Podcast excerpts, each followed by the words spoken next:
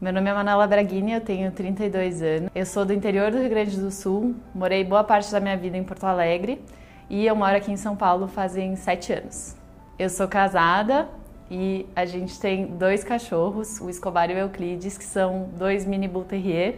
São as minhas paixões. As tatuagens que eu tenho são dos meus cachorros, que são assim, tudo para mim. Eu fiz administração, era um pouco difícil pagar a faculdade particular, né?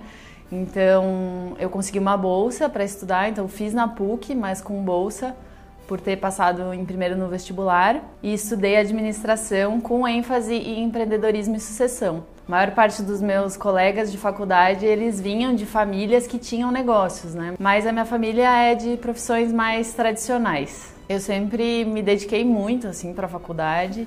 É, estudava muito mais assim que a maioria dos meus colegas. Eu fazia os resumos para a turma inteira e aí eu consegui uma bolsa também para passar um ano fora. Foi onde eu conheci meu atual marido. Então hoje fazem 12 anos que a gente se conhece.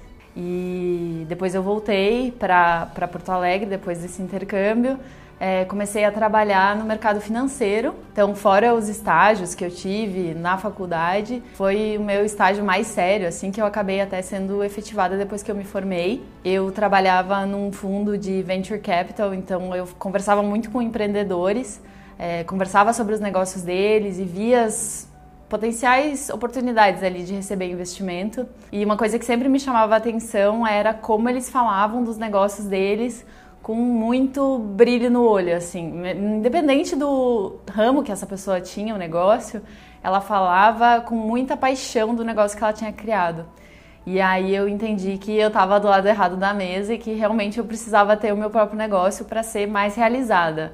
Então, logo depois de me formar, um amigo de faculdade é, conversou comigo que ele gostava de fazer cerveja, estava aprendendo a fazer cerveja em casa e ele queria montar uma cervejaria, estava procurando alguém para fazer essa parte administrativa, de marketing, já que ele queria ficar bastante na parte operacional. E eu nunca tinha pensado assim trabalhar com cerveja, não era especialmente uma coisa que eu gostava demais, mas eu lembro que meu avô sempre falava que comida e bebida era uma coisa que as pessoas sempre iam precisar. Então, meu avô, que era a minha única referência assim em termos de empreendedorismo na minha família, ele me falou isso e isso me marcou. Então eu tinha muito claro que eu queria trabalhar com alguma coisa ou de alimento ou de bebida.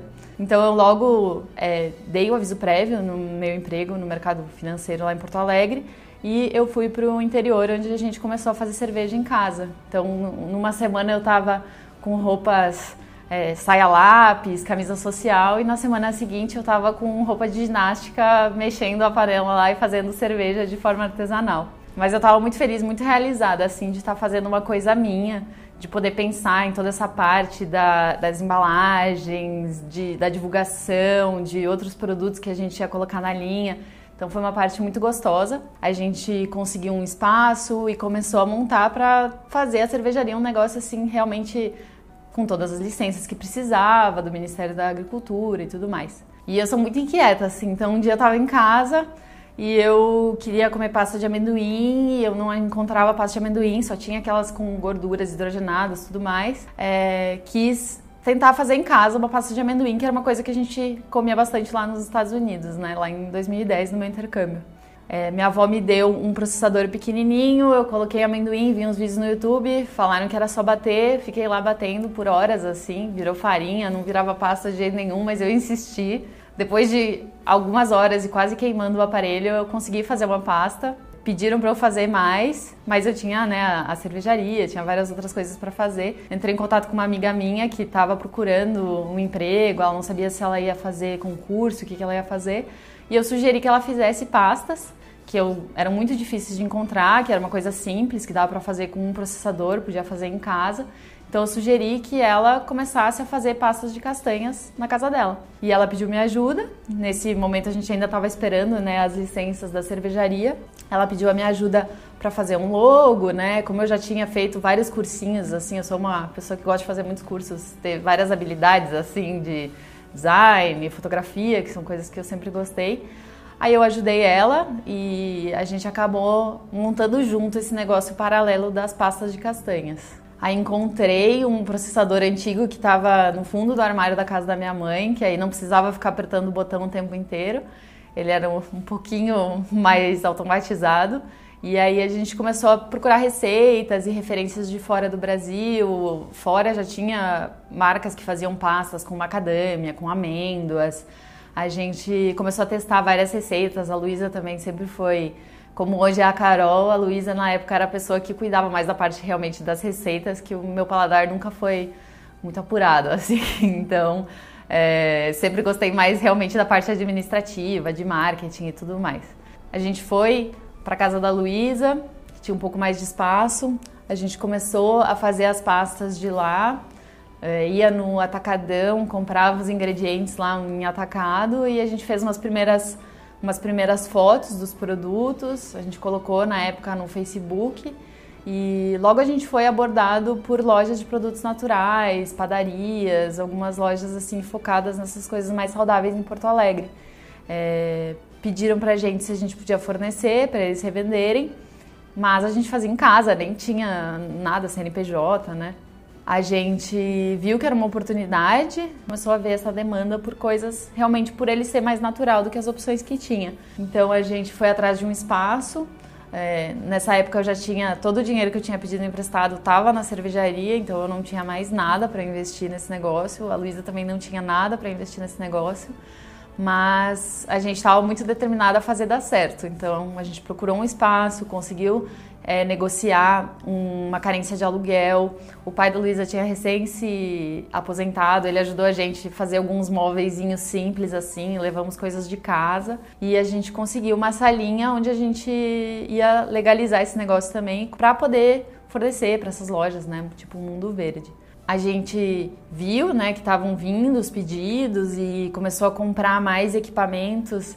Uma época a gente tinha cinco é, Jamie Oliver, assim, que era um processador caseiro, né, mas um pouquinho maior. A gente chegou a ter assim, cinco um do lado do outro, que a gente parcelava em 12 vezes. Eles estavam sempre na assistência técnica, né, que não era para ficar o tempo inteiro batendo assim. Como a gente não tinha um investimento, eu acho que a gente também é, errou menos, porque a gente foi dando pequenos passos para construir esse negócio. As redes sociais na época aí estava surgindo já o, o, Instagram, já tinha os primeiros influenciadores e a gente mandou as pastas para alguns nutricionistas e influenciadores fitness na época lá e, e como era um produto bem diferente, eles postaram sem cobrar nada da gente, assim, gostaram e, e postaram e isso ajudou bastante a nossa visibilidade. Então muitas lojas e supermercados de todo o Brasil começaram a pedir os nossos produtos. Nós, é, junto com uma outra empresa ali da, da região centro-oeste, nós somos os primeiros no Brasil a fazer esse tipo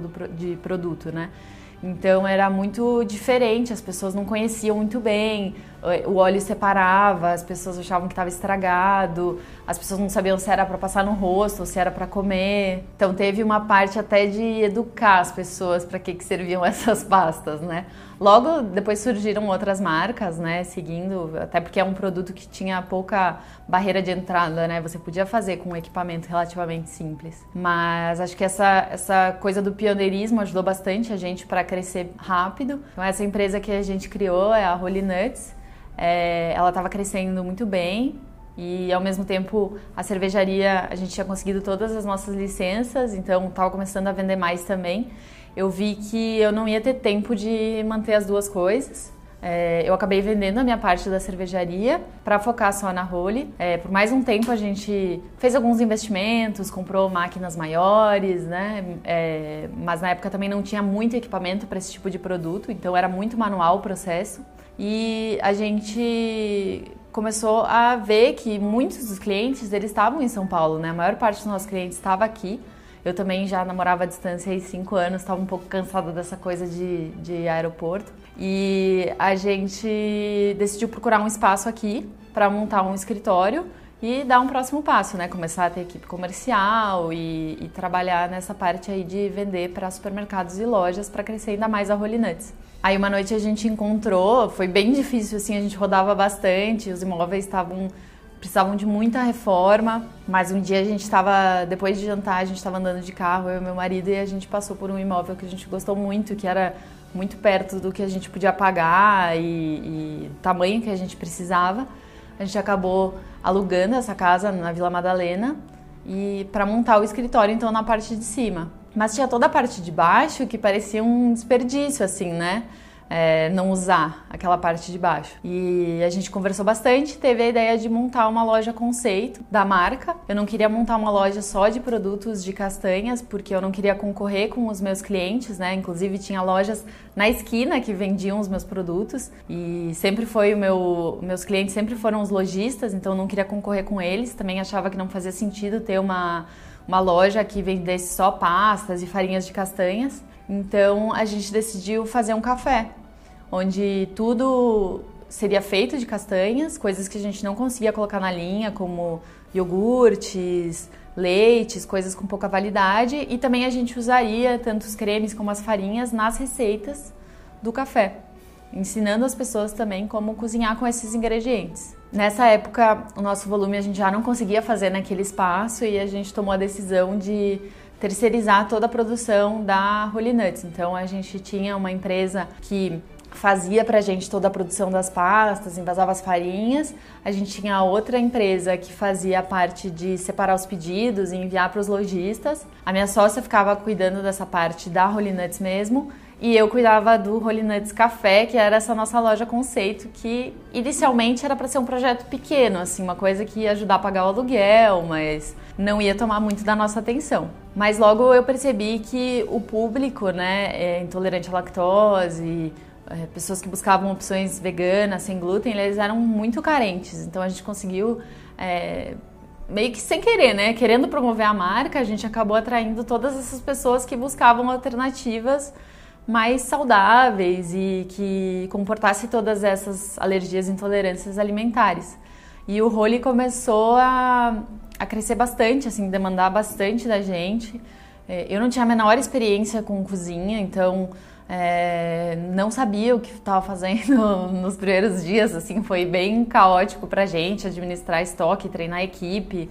Sempre tinha sido uma coisa muito menor, né? A gente não sabia tudo que a gente sabe hoje, mas eu acho que também o mercado naquela época ele não era tão amadurecido, né? Hoje você precisa fazer coisas muito gostosas, muito profissionais, as pessoas estão assim é, muito críticas mesmo, né? Estão muito exigentes em nível de qualidade, mas naquela época eu acho que era muito mais carente, então todos os nossos errinhos, assim, as coisas que a gente às vezes não fazia tão bem, até passavam despercebidos. É, o pessoal gostava bastante, começou a crescer muito, tinha fila de espera, tinha demandava muito de mim, né, o café. E eu não conseguia mais dar tanta atenção para a marca. Nesse tempo eu também comecei a conversar muito com os nossos clientes que iam lá tomar um café e falavam bastante da questão é, do veganismo, uma coisa que eu nunca tinha parado para pensar.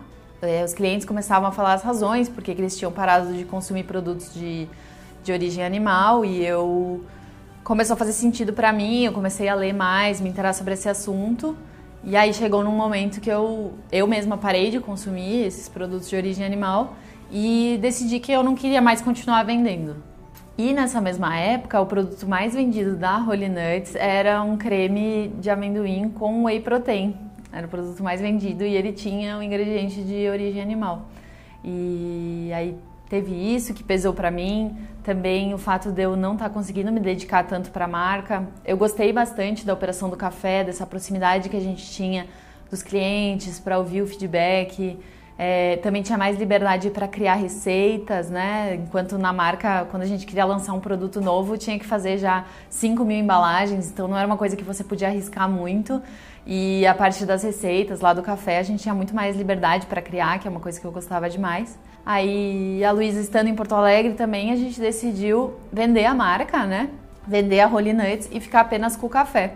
Então, ela e outros sócios que tinham investido, eles saíram nessa época e eu fiquei cuidando do café, que a gente mudou o nome de Holy Nuts Café, como era o nome da nossa marca que a gente tinha vendido, a gente mudou para Holy Café. Quando a gente fez a venda da Holy Nuts, ela já era uma empresa que faturava aí mais de 100 mil reais todos os meses. Com todo mundo saindo aí da, da sociedade, né? É, eu tive um pouco mais de liberdade também de, de tomar decisões, então falei para Carol, Carol, dá um jeito, vamos tirar todos os ovos dessas receitas aí, a gente vai fazer um café 100% vegano. E ela aceitou esse desafio, começou a testar muito assim, porque não queria, lógico, abrir mão da maciez dos bolos, dos pães, então foram bastantes, muitos, muitos testes para a gente conseguir fazer tudo que a gente fazia, é, inclusive coisas low carb, né, enfim, tirando os ovos, né? Que eram base de várias dessas receitas, mas a gente conseguiu e aí o Roli Café já nasceu aí 100% vegano. O nosso lugar lá não era tão bom, assim, não tinha tanto fluxo de, de pedestres, então a gente ficou nesse negócio de querer colocar mais, mais, mais coisas, aumentar o nosso horário, aumentar o quadro, esse meio desespero aí para a conta fechar. A gente chegou a vender até quiche com salada na hora do almoço. A gente vendeu sanduíche uma época durante a noite, porque eu queria usar o tempo dos funcionários. Então fui perdendo um pouco do, do foco do, do negócio é, por esse desespero assim de ter que faturar, né, para pagar as contas. E quando veio a pandemia, já estava num momento assim bem delicado e a gente teve que fechar o salão, então não sabia como seria isso. É, a gente estava com 10 funcionários, sabia que não teria como manter todos eles. Primeira semana que eu estava em casa, eu já aproveitei para repensar no modelo de negócio, como é que a gente vai fazer para sobreviver. É, e a gente logo adaptou vários produtos, começou a focar em coisas congeladas, começou a focar em coisas que as pessoas talvez estariam procurando nesse momento de pandemia, coisas para comemorar aniversário para duas, quatro pessoas foi muito importante para a gente isso de a gente não perder tempo, assim. A gente estava numa situação, assim como a maior parte dos negócios, a gente não estava preparado para alguma coisa assim, né? Como ter que fechar o nosso negócio do nada por tempo indeterminado e ter que continuar pagando aluguel, funcionários. Todo mundo estava em casa, mas a Carol foi comigo lá, a gente fez a nossa Páscoa, que era uma coisa que a gente já tinha vendido e a gente queria entregar para os nossos clientes de qualquer jeito, então fomos nós duas lá, a gente fez a Páscoa, isso ajudou no caixa também. A gente vendeu voucher para os clientes para que eles pudessem consumir assim que retornasse. E a gente começou finalmente a vender mais dessas tortas, bolos, que é uma coisa que a gente sempre quis fazer e quis vender, mas o nosso faturamento era totalmente concentrado na parte de café da manhã, o brunch e tudo mais. Como a gente viu que isso funcionava, que tinha demanda para isso, né, e a gente conseguiu atender rapidamente essa demanda, a gente decidiu é, fechar o salão de forma definitiva, né? A gente reformou o espaço, tirou as mesas e focou mesmo em fazer as coisas congeladas é, para entregar, né, ou para retirada. A gente também já estava com o nosso curso online e o fato de ter fechado o salão, né, fez com que a nossa operação do café fosse muito mais simples. Então, tocar um ateliê com três funcionários é muito mais fácil do que tocar uma equipe de 10 pessoas que funciona sábado e domingo. E acho que a pandemia também trouxe muito disso de ter qualidade de vida, a importância de ter qualidade de vida. E o ateliê permite isso, né? Você consegue educar seus clientes para que eles façam as encomendas antes. Hoje a gente trabalha só durante a semana e no sábado de manhã, então para mim foi muito importante poder ter esse tempo a mais é, com a minha família. Quem tem restaurante sabe que às vezes a gente acaba virando escravo mesmo do negócio e não, isso não é sustentável por um longo período de tempo. E o fato da gente ter fechado o salão, ele permitiu que eu e a Carol a gente conseguisse se dedicar muito mais para o nosso curso de confeitaria, que era um projeto que a gente já tinha muita paixão, mas não conseguia se dedicar tanto quanto a gente gostaria, né? A gente regravou todo o curso, que a gente tinha um curso um pouco mais antigo, né? A gente estava um pouco mais travada, as imagens não eram tão legais. A gente resolveu regravar tudo, né, para oferecer o um melhor do melhor para os alunos. E a gente também começou a incluir todo esse conhecimento, essa experiência que a gente teve ao longo desses anos na parte de negócios. Trabalhar com confeitaria é uma oportunidade incrível para mulheres que às vezes são mães e querem passar mais tempo com os filhos ou até têm um emprego, mas querem uma renda extra, né? precisam de uma renda extra. A gente via que vários alunos eles conseguiam replicar as receitas E mesmo assim eles não conseguiam vender, não conseguiam viver disso, né? Eles continuavam tendo que é, ter um outro emprego formal ali, a confeitaria acabava meio em segundo plano. É, e eu via que faltava isso mesmo, muito, muitas ferramentas, muito conhecimento que eu conseguiria passar, né, para essas pessoas. Então a gente começou a incluir essas aulas sobre negócios, que a gente sempre fez tudo a gente, né? Então eu nunca, como eu não tinha esse dinheiro para começar, eu tive que aprender a fazer tudo sozinha. Então eu desde o começo aprendi a tirar as próprias fotos dos produtos, eu faço todas as embalagens, eu faço logo, eu faço o site. Eu achava que isso eram coisas importantes para os meus alunos poderem começar a tirar os negócios deles no papel. Claro que eu não espero que você vire um fotógrafo ou que você vire um designer super profissional, mas às vezes você não tem o dinheiro para investir isso no começo, né? Não é a realidade de muitas pessoas já poder começar com tudo lindo, tudo profissional.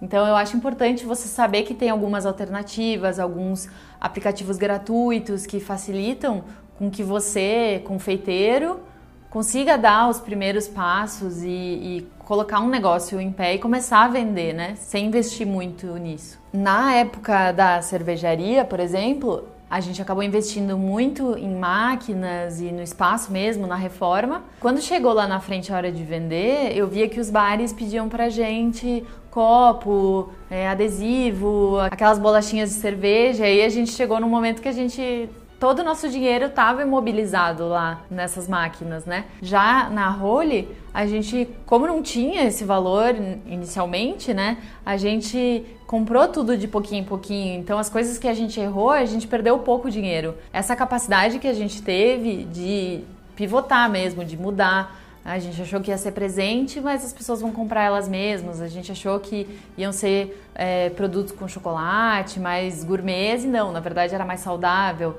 Por isso que eu sempre falo para os meus alunos que mesmo se você tem a condição assim de investir logo no começo, eu acho muito importante começar pequeno, para entender realmente qual que é o seu mercado, se você gosta mesmo de fazer isso e se isso pode se transformar numa empresa que vai te dar a rentabilidade que você precisa.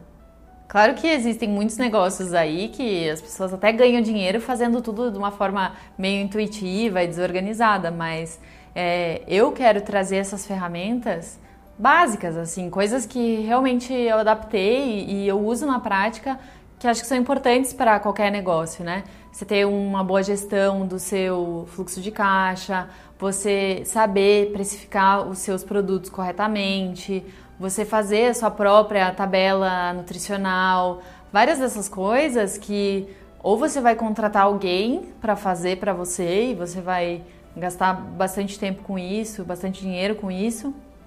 Ou então você vai fazer todas as coisas de uma forma mais caseira. Eu acho que hoje o mercado ele não tem mais espaço para pessoas fazerem as coisas de forma muito amadora, né?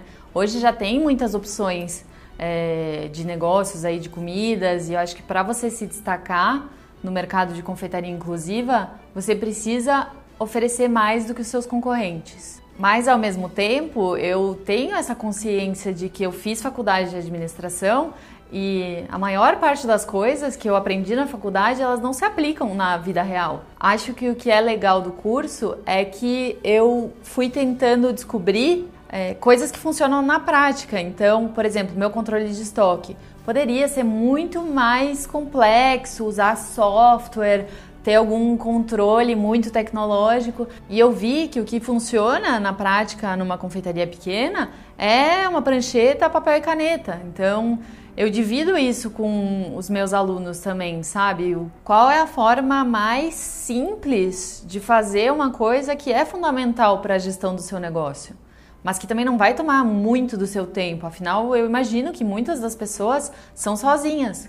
Como eu sou sozinha na administração da nossa confeitaria até hoje, eu sou a pessoa que faz toda a parte de gestão. Eu sempre gostei muito dessa parte de, do marketing, design, das fotos, da estratégia, mas não tem como você ser a única pessoa que está é, na parte de gestão de um negócio e você não se familiarizar com as coisas básicas ali de números, planilha, financeiro. É uma coisa que você tem que fazer gostando ou não. E é muito mais fácil para quem é nosso aluno, que já tem as planilhas prontas, coisas que é, eu nem conseguiria desenvolver, que a gente teve ajuda de consultorias de fora, que a gente aprendeu ao longo dos anos. É, nossos maridos aí do mercado financeiro ajudaram a gente também a montar essas planilhas que fazem tudo de forma automatizada para os alunos. Então é muito mais simples você colocar lá a sua receita e você saber quanto que ela custou, você saber toda a planilha de informação nutricional. Então acho que é, é uma coisa que só isso já paga o curso. Por a gente ter montado um negócio, né, é, legal, diferenciado, o nosso ambiente era muito legal, as comidas eram diferentes. É, eu já tive a oportunidade de experimentar vários modelos de negócio com o Role Café. Logo no começo, a gente foi abordado por essas consultorias de franquias, então eu estudei um pouco sobre essa parte de franquia. A gente chegou a ter uma, um segundo ponto, que era uma food bike. A gente trabalhou com catering de eventos, então fazendo café da manhã para eventos de 400 pessoas e vários dias. Então acho que a gente já acumulou bastante experiência para saber é, o que, que funciona, o que, que não funciona, que tipo de qualidade se espera do empreendedor que quer trabalhar em cada um desses formatos. Também, como eu já tive a Holy Nuts, eu sei como é trabalhar vendendo para outros negócios, né? Ter clientes é, PJ como seus principais clientes. E acho que eu consigo trazer uma visão bem objetiva, assim, que eu não tirei de nenhum livro de administração, que são coisas que eu vivi mesmo e vi o que, que as pessoas realmente te pedem, é, o que, que funciona, onde você tem margem, onde é mais difícil, né? Dá para ter negócios em todo tipo de formato, mas é importante saber se tem um fit aí com a sua personalidade. A definição de sucesso, ela é muito individual, né? Como tem gente que sonha em ter franquias, ter várias lojas, ter uma indústria de alimentos, também tem gente que sucesso é poder continuar em casa, ter mais tempo para os filhos. E eu acho que tá tudo bem, né? O sonho é uma coisa muito individual e é importante saber que dá para fazer negócios sustentáveis sem que você perca a qualidade de vida. Eu cheguei a fazer um curso que acho que talvez foi o curso que mais me ajudou nessa parte de receitas, mas ele era de sobremesas veganas. Então toda a parte do sem glúten foi muito a parte que a gente já teve, né, a Carol e eu, que a gente foi aprendendo aí da função de cada coisa para poder adaptar as receitas para versões sem glúten. E quando eu vi que não tinha, isso não, não existia no, no, mundo, né, que dirá aqui no Brasil. Aqui no Brasil a gente até hoje tem cursos aí de poucas receitas que você fica preso naquelas receitas, você não consegue né, não consegue aprender o suficiente para criar suas próprias receitas. Então, muita gente perguntava para a gente lá na própria confeitaria onde que a gente tinha aprendido, como que a gente fazia todos aqueles produtos que eram surreais de bons, que as pessoas que não eram veganas, que não eram saudáveis, gostavam do sabor. Como que a gente tinha criado aquelas receitas, que curso a gente tinha feito. Então a gente viu essa oportunidade de criar um curso que ensinasse tudo isso de forma totalmente transparente. A gente nunca teve medo de passar as nossas receitas. Eu acredito que a receita não é o, o, o segredo né, do, do negócio, é essa, essa criatividade que você precisa desenvolver essa forma de pensar diferente, você conseguir juntar os ingredientes, você conseguir pensar em coisas que vendem, né, que você consegue ganhar dinheiro com isso, coisas que são otimizadas para produção, coisas que você não vai precisar de muito funcionário, que você não vai precisar de muitos equipamentos caros. Eu acho que tudo isso é importante e tem muito peso para fazer um negócio de sucesso, não é só receita. Muitas pessoas olham a gente hoje e acham que foi muito fácil, que eu tive muito dinheiro para começar, que eu tive muita sorte de ter a Carol, que é muito difícil alguém replicar o sucesso que a gente teve. Mas na verdade, o que eu tive foi resiliência, assim, de saber quando que estava na hora de adaptar meu negócio, quando aquilo não estava funcionando. E eu acredito que isso é uma coisa que você pode aprender. Foram meses e meses assim planejando um curso que fosse completo, que a pessoa soubesse a função de cada ingrediente, que ela tivesse todas as receitas, as estruturas bases das receitas, né, diferentes, bolos, tortas, mousses, que ela entendesse o porquê de cada coisa, para ela ter essa liberdade de criar. E a parte de negócio também foi crescendo assim a importância, conforme a gente foi vendo que as pessoas tinham essa demanda, para fazer o curso mais completo que tem, talvez no mundo, para quem quer empreender com confeitaria inclusiva essa questão da, da gente conseguir fazer muita coisa nós mesmas, então é, a gente tem um estúdio lá dentro da nossa confeitaria, a gente consegue gravar muita coisa, isso faz com que a gente tenha um conteúdo muito rico, porque a gente consegue estar tá criando conteúdo tanto gratuitamente nas redes sociais, quanto para os nossos alunos de forma constante. Então é um curso que sempre tem aulas novas, ele está sempre sendo atualizado e melhorado e qualquer coisa que qualquer receita nova que a Carol crie para o nosso negócio, ele vai para o curso também. Lá dentro do curso a gente ensina receitas específicas para quem quer trabalhar com coisas low carb, para quem quer trabalhar com um público infantil, né, adoçando com frutas, coisas sem açúcar.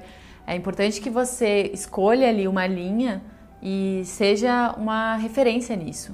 Tem uma questão que é muito importante para a gente, que a gente sempre aplicou no nosso negócio de confeitaria e a gente insiste muito nessa parte com os nossos alunos, que é a questão da transparência. Então, é, esse jeito que a gente tem da gente falar a verdade, não ficar pintando aí um mundo cor-de-rosa, onde todas as receitas funcionam, onde todos os modelos de negócio é possível ficar milionário. A gente é muito transparente nesse sentido, eu e a Carol, trazendo a nossa visão da realidade, falando de todas as coisas que você tem que passar, as coisas que você não gosta e você vai ter que fazer para o seu negócio dar certo. É, e a gente insiste muito que isso chegue até lá na ponta, até lá com o cliente final. Então, transparência na parte de rótulo, você divulgar tudo que você usa, você ter esse cuidado com contaminação cruzada de glúten, você não atender pessoas que têm alergia se você trabalha em casa. É, isso nem é um diferencial, isso é uma coisa mínima que você precisa fazer, é ser ético e a gente ensina e insiste muito nesses pontos para os nossos alunos também. Desde que eu parei de consumir coisas de origem animal, é, isso começou a ficar mais evidente ainda para mim como a gente confunde é, a questão do, do veganismo, né, que basicamente é, tem toda uma questão ética, de sustentabilidade, com essa questão do muito saudável. Então a gente acaba vendo pessoas que não têm experiência, que não sabem fazer doces gostosos sem usar os ingredientes tradicionais da confeitaria, então fazem umas coisas horríveis mesmo, assim, bolos horríveis, duros e tudo com essa pegada de super saudável. Então é coisa com granola e tâmara e damasco e para por aí. Então acho que isso acaba afastando muitas pessoas porque é muito diferente de um doce tradicional, né? É, muitas vezes as pessoas que falam que não gostam de doces veganos é porque elas nunca provaram um doce bem feito. E acho que a gente quer quebrar esse paradigma aí que doce tanto sem glúten, quanto vegano, quanto sem leite, não é gostoso. É gostoso sim. Hoje a maior parte dos nossos clientes, eles nem são veganos, né? Eles compram os doces porque são gostosos mesmo, né? Então isso é muito gratificante, você conseguir atingir não só as pessoas que têm aquela alergia, aquela intolerância alimentar, mas também você acabar trazendo mais pessoas simplesmente porque o seu produto é bom. Desde a época do brunch, a gente sempre recebeu muita criança, né? Principalmente criança que tinha alguma alergia à caseína e é muito legal ver uma criança comendo um doce, porque você vê a reação dela na hora, então ela não consegue esconder, né? Se ela não gostasse, você ia perceber. É muito legal ver uma criança comendo um brigadeiro, comendo um bolo e tendo aquela satisfação, aquela alegria mesmo de comer. Mesmo a nossa escola hoje tendo centenas de alunos, eu faço questão de responder cada um deles as dúvidas em relação à parte de negócios e continuo também tendo a minha confeitaria porque eu acho importante tudo o que eu ensinar eu poder aplicar também. Eu acho que é um diferencial grande quando você ensina aquilo que você aplica na prática, aquilo que você vê que funciona. Por isso eu continuo com a nossa confeitaria pequenininha, no formato dela ali que funciona pra gente, que eu consigo me dedicar para a escola, mas ao mesmo tempo eu não perco essa noção da realidade. E é muito gratificante para mim ver os produtos da nossa confeitaria da Vila Madalena chegando nos lugares do mundo que eu nem imaginava e fazendo muitas mais pessoas felizes, milhares de clientes dos nossos alunos tendo essa oportunidade de comer coisas gostosas que não prejudicam o meio ambiente, não prejudicam a saúde deles.